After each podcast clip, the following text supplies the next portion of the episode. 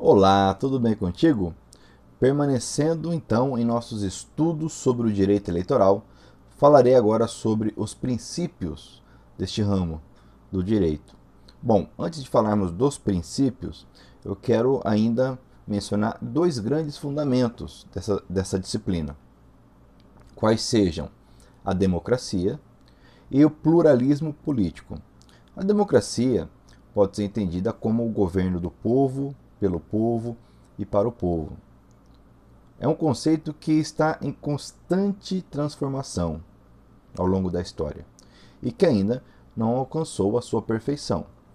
Quando falamos em democracia, não podemos limitar este entendimento apenas no sentido de poder escolher os governantes, uma vez que, como base da democracia, nós temos a liberdade e a igualdade. Liberdade é essa no sentido de ter condições de tomar decisões e condições estas sociais, econômicas, políticas. Então, uma verdadeira democracia, ela permite uma igualdade em todas as áreas, não apenas um procedimento para escolha de governantes. E esse entendimento está fundamentando, está na base do direito eleitoral. Por sua vez, o pluralismo político ele não se confunde com pluralismo partidário. É importante entender que o pluralismo político ele é um fundamento da nossa república. O artigo 1 da Constituição Federal nos diz que a nossa República Federativa do Brasil, que constitui-se em Estado democrático de direito, tem por fundamentos a soberania, a cidadania, a dignidade da pessoa humana, os valores sociais do trabalho e da livre iniciativa e o pluralismo político, o qual pode ser conceituado como a liberdade, a, plura, a pluralidade de ideias, concepções, visões de mundo, ainda que de forma individualizada e não organizada. O pluralismo partidário está englobado no político. Então, faz parte, é um fundamento da nossa República e do direito eleitoral a liberdade de pensamento, de manifestação, de compreensão de mundo. Bom, adentrando agora nos princípios. O primeiro princípio que eu posso mencionar aqui, nesse contexto, é o princípio republicano. O que seria o princípio republicano? está é, intrinsecamente ligado com a própria razão de existir do direito eleitoral. Dentro de uma república, nós temos alternância de poder, ou seja, o poder não permanece na mão de determinada pessoa ou grupo, pelo menos não deve ser assim. E não basta a alternância, a mesma deve ser periódica. E não basta que seja periódica, é necessário segurança jurídica acerca dessa questão. Por exemplo, estou gravando este vídeo em 2021. Conforme estabelecido em nossa Constituição Federal, no primeiro domingo de outubro do próximo ano, teremos eleições presidenciais, eleições para o cargo de governador, eleições para o Parlamento Federal e parlamentos estaduais. Então, a segurança é uma alternância de poder. E nós temos como razão, como princípio do direito eleitoral, esse princípio republicano. Daí a importância das eleições. Daí a importância de, periodicamente, os cidadãos comparecerem às urnas. Outro princípio muito importante que nós temos é o federativo, ou seja, a divisão da República em entes que possuem certa autonomia. Na nossa República, o, o Estado tem autonomia para eleger o seu governante, o seu legislativo, bem como os municípios. Por menor que seja o município, ele elege o seu executivo e o seu legislativo. Até pouco tempo atrás, em nossa história, por exemplo, os municípios de faixa de fronteira tinham os seus prefeitos nomeados, assim como prefeitos de capital. Então, na nossa república, na nossa federação, o princípio federativo ganha grande relevância e para o direito eleitoral, também nós temos com grande relevância, uma vez que temos também a alternância de poder nos municípios, nos estados e com autonomia, ok? Próximo princípio é o do voto direto e secreto. E além de princípio, conforme está no artigo 60, parágrafo 4 da Constituição Federal, estamos falando de uma cláusula pétrea, ou seja, aquele valor, aquela cláusula que não pode ser alterada, não pode ser retirada, melhor dizendo, da Constituição Federal, não pode ser enfraquecido. Então, o voto em nossa República, ele é direto, ou seja, a escolha recai diretamente sobre o candidato ou sobre a legenda, no caso das eleições proporcionais. E ele é secreto, ou seja, o cidadão não precisa, ele tem o direito de se resguardar, de não manifestar o seu, a sua escolha política em público. Ok? São princípios. Temos ainda a igualdade e a isonomia. Isto no pleito eleitoral de suma importância, a chamada paridade de armas. Então, as normas procuram resguardar essa isonomia. Por exemplo, podemos citar os gastos eleitorais, que por mais que determinado candidato possua recursos, ele tem um limite máximo que pode utilizar. Isso tentando igualar as partes em um pleito. Igualdade de oportunidades, de falas, propaganda, igualdade e isonomia. Outro princípio é muito importante o da normalidade. Como assim? Busca o direito eleitoral com a regulamentação, com a previsão de regras claras, fazer do processo eleitoral algo calmo, tranquilo, normal, ou seja, sem surpresas, sem reviravoltas. O dia da eleição deve ser como um outro dia qualquer, em certo aspecto, em que o eleitor vai às urnas, exerce seu direito, retorna aos seus afazeres, conhece o resultado e segue a vida. Isso é democracia. Sem balbúrdia, sem solavancos, sem revoltas, sem disputas é, bélicas, quebra-quebra, normalidade, segurança através do regramento. Além disso, nós temos a lisura, ou seja, a ausência de mácula no processo eleitoral. É uma busca constante, a transparência. Seguindo, temos o princípio do aproveitamento do voto, ou seja, já no, no, no contexto do procedimento, da análise é, dos votos, o artigo 219 do Código Eleitoral nos diz que, na aplicação da lei eleitoral, perceba que eu tenho aqui uma regra sobre regra, uma regra que trata da interpretação, da aplicação da norma. Diz aqui que, na aplicação da lei eleitoral, o juiz atenderá sempre os fins e resultados a que ela se dirige. Atenção! Abstendo-se de pronunciar nulidades sem demonstração de prejuízo há de se haver um esforço, uma compreensão, uma interpretação para valorização do exercício do voto realizado. De forma que não é qualquer irregularidade que pode ensejar uma nulidade, porque é algo muito, muito sério, grave, você retirar, anular o, o exercício da cidadania.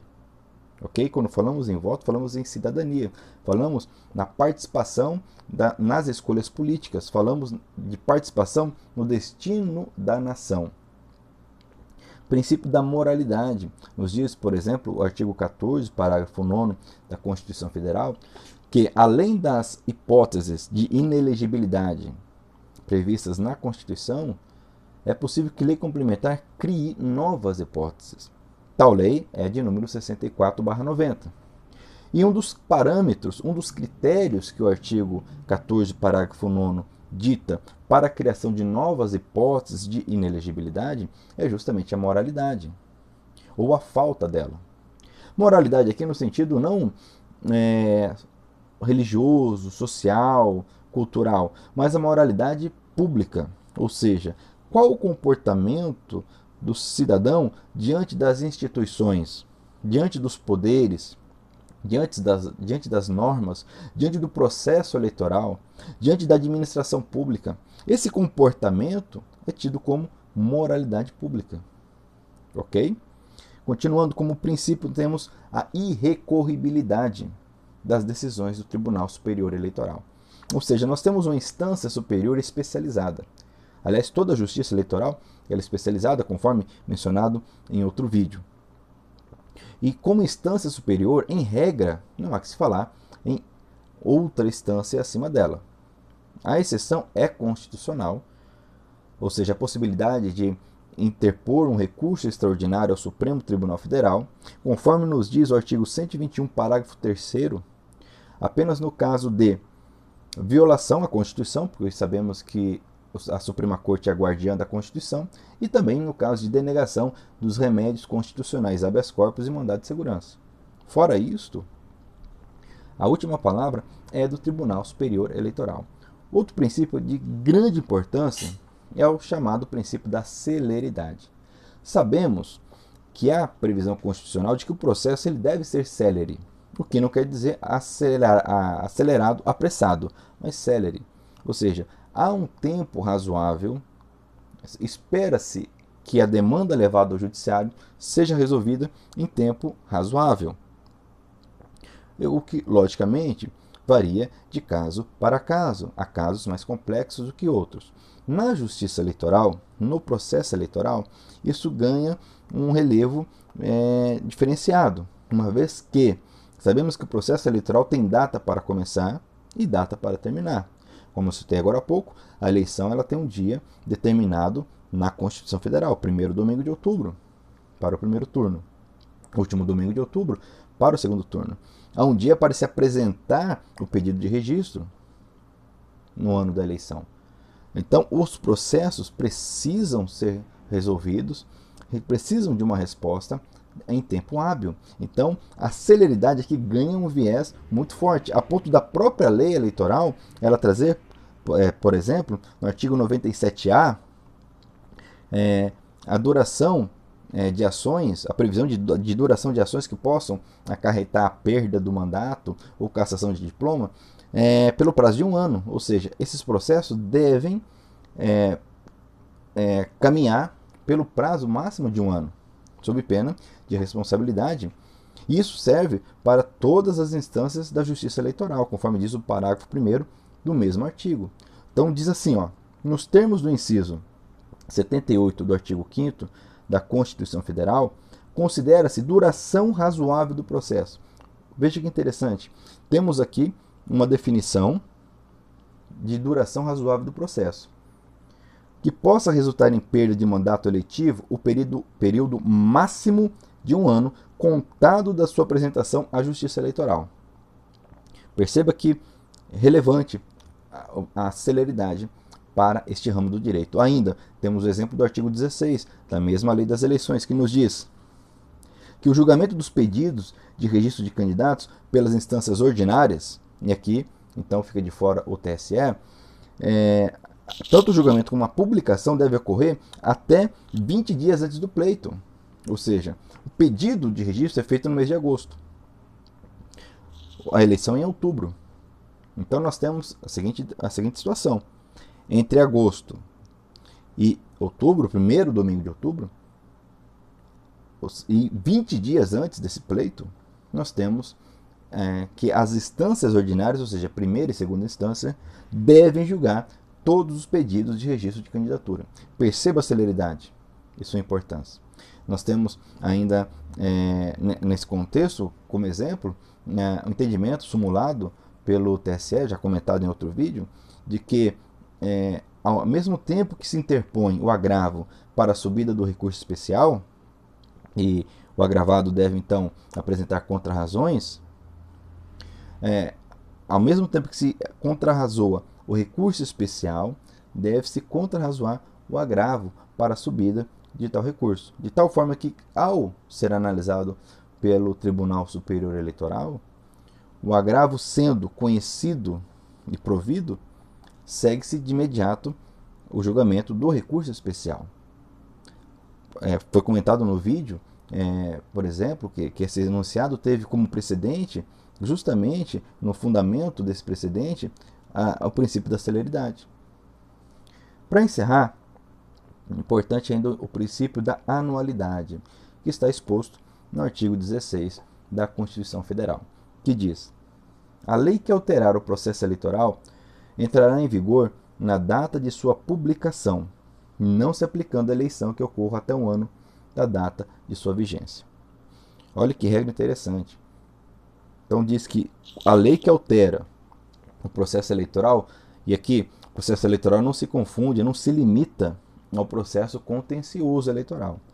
O processo eleitoral abrange é, a, a, os preparativos é, para a realização da eleição, a apuração da eleição. A, então, todo, todo esse processo é tido como processo eleitoral, estando o processo contencioso abarcado em tal conceito. Qualquer lei que altere esse processo eleitoral entra em vigor na data da sua publicação. Porém, só afetará a eleição que ocorra até um ano após a sua publicação, a sua vigência. Isso para garantir que quem esteja no poder não utilize dele para mudar as regras do jogo, para atrapalhar as pretensões daqueles que querem pleitear, querem participar, para evitar surpresas. Esse princípio da anualidade, próprio do direito eleitoral, é de suma importância a ponto de estar elencado no artigo 16 da Constituição, o qual faz parte dos direitos e garantias fundamentais, título 2 da nossa Carta Maior. Exemplo é, que envolve é, essa, esse princípio é quando é, da entrada em vigor da lei chamada Lei da Ficha Limpa, em 2010. 2010 foi um ano eleitoral. E a questão que se levantou foi: essa lei que traz várias é, vários requisitos e, e vedações e retira inelegibilidade em várias situações novas, se aplicará ou não essa eleição? No primeiro momento, o Tribunal Superior Eleitoral, instado a se manifestar sobre tal pleito, tal situação, entendeu que a retirada da elegibilidade não atrapalharia o processo eleitoral, de tal forma que entendeu sim pela aplicação da lei da ficha limpa naquela própria eleição de 2010. Por sua vez, o Supremo Tribunal Federal entendeu de modo diverso, conforme o recurso extraordinário 633-703, oriundo de Minas Gerais. O Supremo Tribunal Federal entendeu que a questão da inelegibilidade influencia sim e faz parte sim do processo eleitoral referido pela Constituição Federal. Então, dessa forma, nós temos que o princípio da anualidade se aplica a eventuais novos casos que surjam, por exemplo, de inelegibilidade, em eventual alteração da lei complementar de número 64. Perceba a importância desse princípio. E assim, nós terminamos, concluímos a análise dos princípios é, da, do direito eleitoral. Existem outros princípios que são comuns ao direito eleitoral, assim como a outros ramos do direito, o processo legal, é, ampla defesa e, e, e, outros exemplos. Eu me detive aqui a princípios que são é, é, enfáticos ou mesmo é, particulares deste ramo do direito, ok? Se você, de alguma forma, é, compreendeu melhor o direito eleitoral através desse vídeo, se o teu conhecimento foi ampliado, se você gostou, curta, compartilhe, comente, passe adiante ok? E até nosso próximo vídeo acerca desse ramo tão importante que é o direito eleitoral em nossa República Democrática de Direito, ok? Até mais!